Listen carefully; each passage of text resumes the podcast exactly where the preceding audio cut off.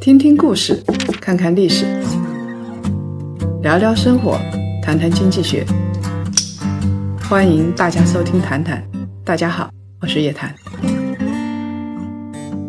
少说废话，不说假话，聪明人一起说人话，独立思考，理性投资，拒绝被洗脑。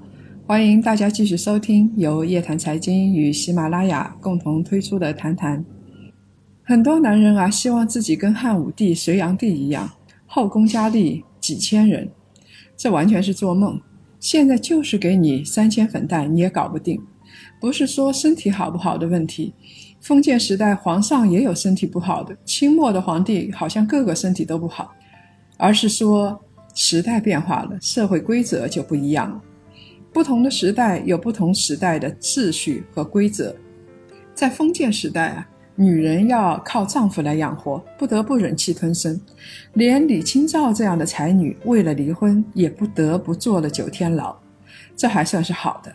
当时李清照的情况其实应该是坐两年牢，幸亏她上面有人。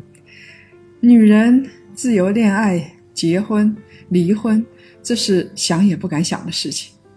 现代商业社会就不一定要靠体力来养活自己了，社会上的劳动力当然是越多越好。所以很多女人呢进入职场，甚至成为白领、金领，有了经济自主权，她当然也就会有独立的思想。如果三千个现代女孩子个个都有自己的想法，你想想看，这三千粉黛怎么可能在一个人的下面？当然了，现在也有一些传统女性。自己明明能赚钱，但是离不开人渣的丈夫；也有的女人一心整容，想钓个金龟婿。虽然有这些封建意识浓厚的女性，但是好在现代的商业社会给独立的女性留了一条康庄大道。信奉女子无才便是德的人，恐怕已经绝迹了。不同的社会，不同的时代，它的秩序是不一样的。动物世界，春天来了。交配的季节到了，这个是赵忠祥老师所解说的动物世界。动物世界遵循最原始的规则，弱肉强食，所以非洲狮子捕猎角马，没有人会去谴责狮子很残暴，因为这就是自然生态的必然选择。中国在商朝的时候还是用大规模用活人来殉葬，到了孔子时代。有一些回流，不是用活人殉葬，而是用木头刻一个俑来殉葬。所以孔子当时很看不惯，在《论语》里边有一句话：“始作俑者，其无后乎？”这他就是诅咒人家。一开始你要做人俑来殉葬的人，你难道就没有后代吗？进入了狩猎农耕社会啊，这就是男权社会了。男权社会。本质上就是为了让优秀的男人他的基因可以大面积的传播下去，所以我们看到一夫一妻多妾，就是让有质量的男人多传播他的种子。男权时代家庭模式是男主外女主内，男人在外面拼命赚钱打拼提高社会地位，女人呢在家里管家养孩子，双方各司其职。女性如果想过上好日子，当然是希望丈夫好，夫贵妻荣嘛。但是也不要以为封建时代的那些男性日子都过得很好，都是有几个小老婆伺候着，然后在家里胡吃海塞。其实才不是这样的。男人在封建社会也是有一套礼仪、有一套秩序的。当时的男人是要受儒家礼教的规范，根本不能胡来。《红楼梦》里头，贾琏纳妾，也就是他纳了尤二姐，他是背着王熙凤。后来王熙凤去大闹宁国府，说四重罪，说贾琏是国孝一重罪，家孝一重罪，背着父母娶亲一重罪，停妻再娶一重罪。听到没有？停妻再娶，也就是说，这个是很大的罪过哎。你要一个男人要纳妾是可以的，但是你不能家里长辈死了的时候纳妾，也不能有国孝的时候纳妾，而且你两头大，你说这个娶两个奶奶那是绝对不行的。在《红楼梦》里头，真正符合礼教的只有一个贾政，就是贾宝玉他爹。贾政有一个家庭背景跟自己贾家相当的正妻王熙凤，还有一个妾赵姨娘。贾政的哥哥贾赦动不动就买几个姑娘，那在贾府里边的口碑是相当的不好。他要想打鸳鸯主意的时候，连他的儿媳妇儿王熙凤都说：“这可怎么做人呢？”有本事纳多个妾的人，基本上他就有本事治理好内史。女性呢，正妻呢是有能力管家的，像贾母、王熙凤，她是保障贾府的内史的正常运作的。儒家这个教导我们，齐家治国而后平天下嘛。管理后宫是皇后的职责。所谓母仪天下，就是给全天下的女人做榜样。皇后不仅要温柔贤淑，还要管理庞大的家族。其他的嫔妃们生儿育女，他们的地位是不能逾越皇后的。如果后宫管理不当，争风吃醋，荒淫成风，就像汉成帝一样。我们知道有著名的姐妹赵飞燕、赵合德这两姐妹，荒淫到送了皇帝的命，而且断了太子的根。别人生的儿子，那根本留不下来，这在中国历史上也就成为了大丑闻。我们再来看一看啊，作为清明之君的康熙，他的后妃姓氏里边可考的是三十二个人，那么他有三十五个儿子，二十个女儿，也就是说，康熙的基因是满天下飞了。我们觉得康熙应该过上了很幸福的生活，但是。当一个清明的皇帝可是很辛苦的。南怀瑾在他的《论语别裁》里头举例子，就说皇帝早朝那是相当的辛苦。清朝的皇帝，尤其是清朝初年，清朝的皇帝专权到了极点，事无巨细，皇帝都要过问，都要批个红字。所以呢，皇帝睡觉啊，从来不能睡得很舒服。凌晨四五点钟要准备早朝了，就要起床。如果贪睡不起来，就有一个老太监跪下来叫皇上该起了。如果皇上还是起不来，那就由另外一个太监打一铜盆的热水，搅一条热热的毛巾，敷到。皇帝的脸上，这时候皇帝说不定还在做梦呢。一条热毛巾就盖在脸上，擦一把脸，然后把皇帝硬拖起来，穿上龙袍，拉着去主持早朝。而且很可怜的是，皇上吃饭虽然说山珍海味几百个菜，但是呢，他是没有人陪的，孤家寡人一个人吃饭。因为根据清朝先祖的法制，不能由皇后陪着吃饭。最多呢，皇帝下命令找一个喜欢的妃子陪着他吃。权力啊固然是可爱的，可是呢，很多事情在到了那个地步也就没有什么趣味了。所以，并不是皇帝的日子一定是好的。你只要想当一个清明的皇帝，你的日子就不会过得太舒服。For a time I thought there was a thief among us. Thought I'd track him down, but prior to my pursuit, the smoke had cleared into my disbelief. There was no thief, cause it was me that lost you. There was no thief, cause it was me that lost you.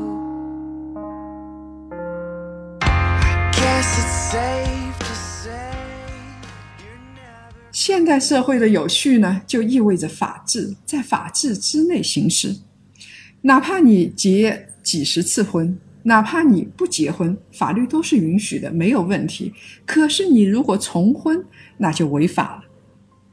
亨廷顿曾经说过：“人类可以无自由而有序，但不能无秩序而有自由。”可见啊。秩序是最重要的。现在社会里边没有设定什么男主外女主内，也可以女主外男主内啊，无所谓啊，只要做好明确的家庭分工就行了。幸福的家庭都是相似的，不幸的家庭各有各的不幸。幸福的家庭应该是怎么样的呢？应该是夫妻两个分工合作，该赚钱的赚钱，该带孩子的带孩子，两个人互相尊重，一方尊重对方每天在外面辛苦奔波给家里赚钱。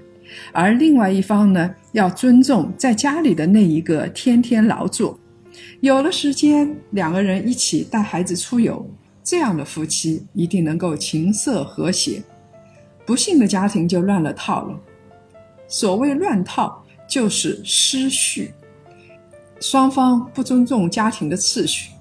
太太呢，拿着先生的钱，却鄙视对方的工作能力，或者鄙视对方的人格。这个就像马蓉看不起王宝强一样，他从骨子里他就看不起他，就是为了他两个钱，有了钱拿了人家的钱，你还是作践人家。而先生呢也很糟糕，有时间也不回来陪伴家人，觉得太太就是不拿钱的老妈子。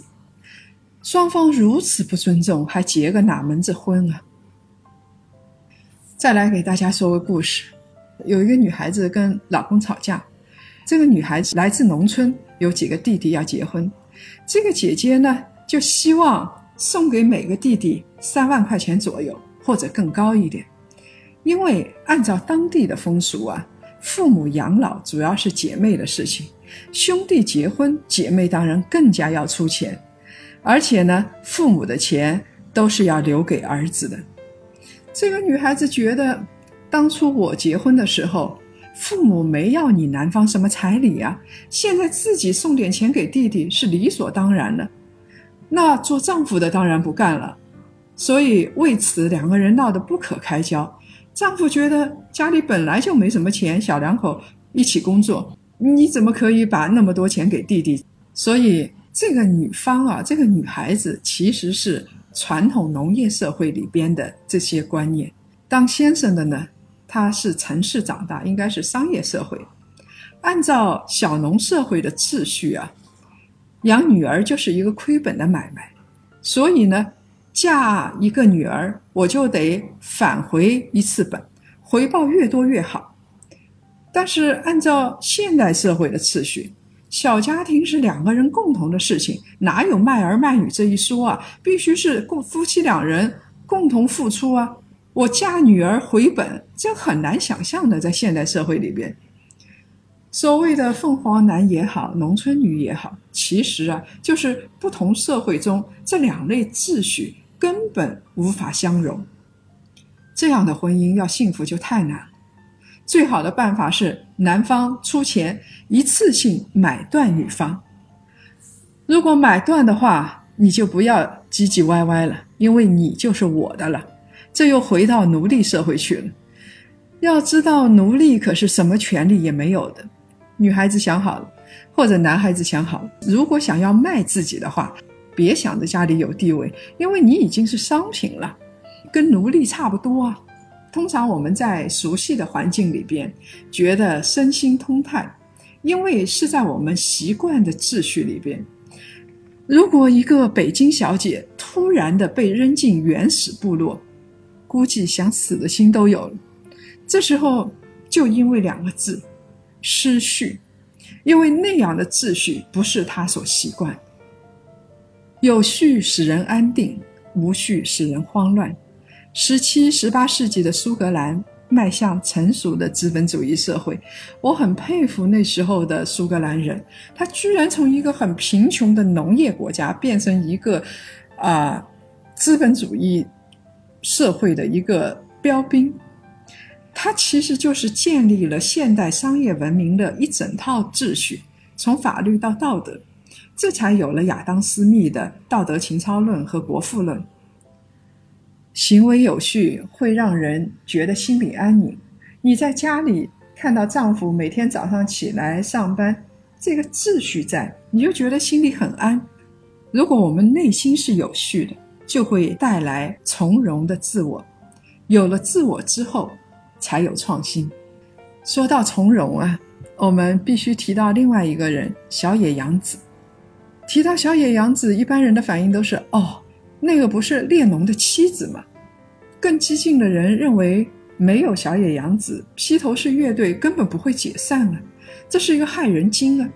但是我们站在公平的角度来看，抛开列侬妻子的这个标签，小野洋子还是一位先锋艺术家。他的成名作是一个行为艺术的表演。叫做切片，他坐在舞台上，身边放着一把剪刀，让观众上去剪掉他的衣服，直到他完全赤裸。不论观众是怀着什么样的心态上台的，最后观众剪掉的那部分虽然会暴露出小野洋子的肉体，但是其实也是暴露了观众真实的内心，这也是小野洋子的真实内心。他不在乎，既他连自己的肉体的赤裸都不在乎，他当然更不在乎外界的流言蜚语。他忠于自己的内心，他跟列侬的精神强度是相当的，焕发着勃勃的生机。所以列侬死后那么多年，小野洋子依然是非常活跃的。道理就在这儿。今年啊，小野洋子已经八十四岁了。他的创新活力没有消失，就像一个神话般的存在。有没有列侬，他都是行为艺术家。西装礼帽再加上一副墨镜，成为他的标配。他活得从容，活得自我，当然也活得很创新。所以从这个角度来说，虽然跟外界很不一样，但是列侬和小野洋子两个人形成了一个新的秩序。这个秩序，他们都很维护，都很珍惜。以行止有序，得从容致远。有序会让我们的生活和工作不断的进步，保持内心的秩序感，在规则内勇于创新。我们会跟上时代的速度。迈腾作为 B 级车里边的领先者，一直推崇这样的理念，通过领创精神。不断创新，引领未来趋势，与时代的领创者们一起活出精彩。全新一代迈腾 ACC 三点零自适应巡航系统，具备跟停以及跟起功能，可以根据设定巡航车速和距离，调整车速和安全距离。城市交通很复杂嘛，但是呢，这款车可以为驾驶者带来很好的驾驶体验。有的人说：“哎。”叶老师，你最后一段怎么说的是广告啊？我说到现在为止，我们一年多了吧，我们的谈谈很少有广告。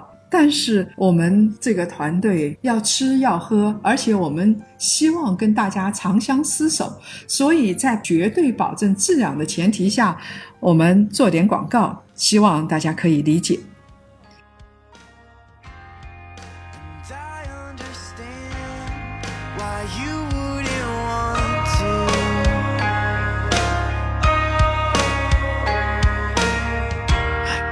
it's up to me to find a way to get to you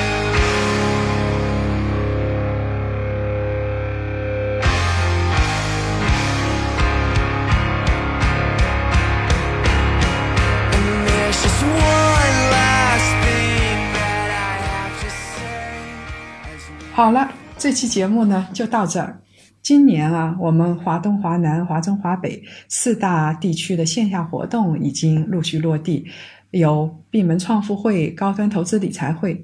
我们美国价值投资之行已经完美落幕了。这次活动的成员呢，也成为了家人，大家组成了一个投资的小团队。希望有这方面爱好的朋友可以加入进来。这次没加入的朋友也不要着急，我们每一季度都会推出一期全球投资之旅。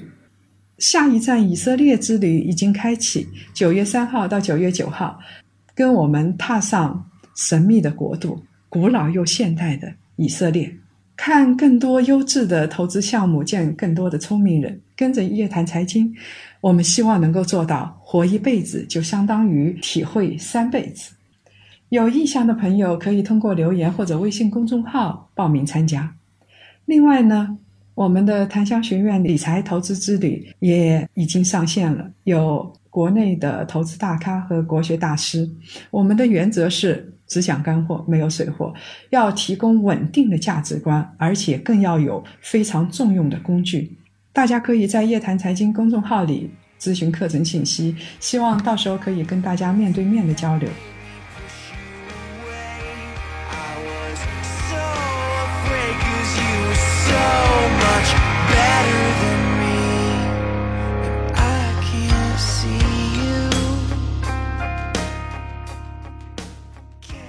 继续来分享两位朋友的留言。一位名叫骄阳的朋友说：“应该说啊，法国总统和他的女友两个人都很自信独立，他们在乎的是实实在在的东西，而不是那一张结婚证书或者婚礼的仪式感。最近几任的法国总统的婚姻都比较特别，像萨科齐、奥朗德和现任的马克龙，对，但是根本没有影响他们的政治地位，这个也是社会进步的方面。”另外一位朋友名叫林，他说：“我有一份很好的职业，收入呢也自给自足，我可以接受我的男朋友不娶我不养我，因为我经济上根本不依赖男性，其他方面我也没啥可以依赖的。但是这也说明他不爱我，不愿意给我合法的身份证明，他不打算成为我的终身伴侣。”这让我明白，夫妻本是同林鸟，大难临头各自飞。这位朋友，你有点纠结啊！一方面觉得自给自足，另外一方面呢，觉得男朋友我自给自足没关系，但是你应该说出来，你想养我，你要跟我结婚啊，否则的话，你就是不爱我。你这么纠结的话，你就是自给自足，你也不幸福啊。你如果真的想结婚，那就找一个能够给你带来安全感的人。结婚嘛，那你就会觉得幸福嘛。如果说你觉得现在男朋友不好，一刀两断。所以最关键的是，不管是结婚还是不结婚，别拗着自己，别让自己的心里很纠结，这样就不舒服了啊。如果各位想了解更多财经经济类资讯，请搜索拼音谈财经，或者呢关注公众号夜谈财经。下周五下午五点，老地方老时间，我们不见不散。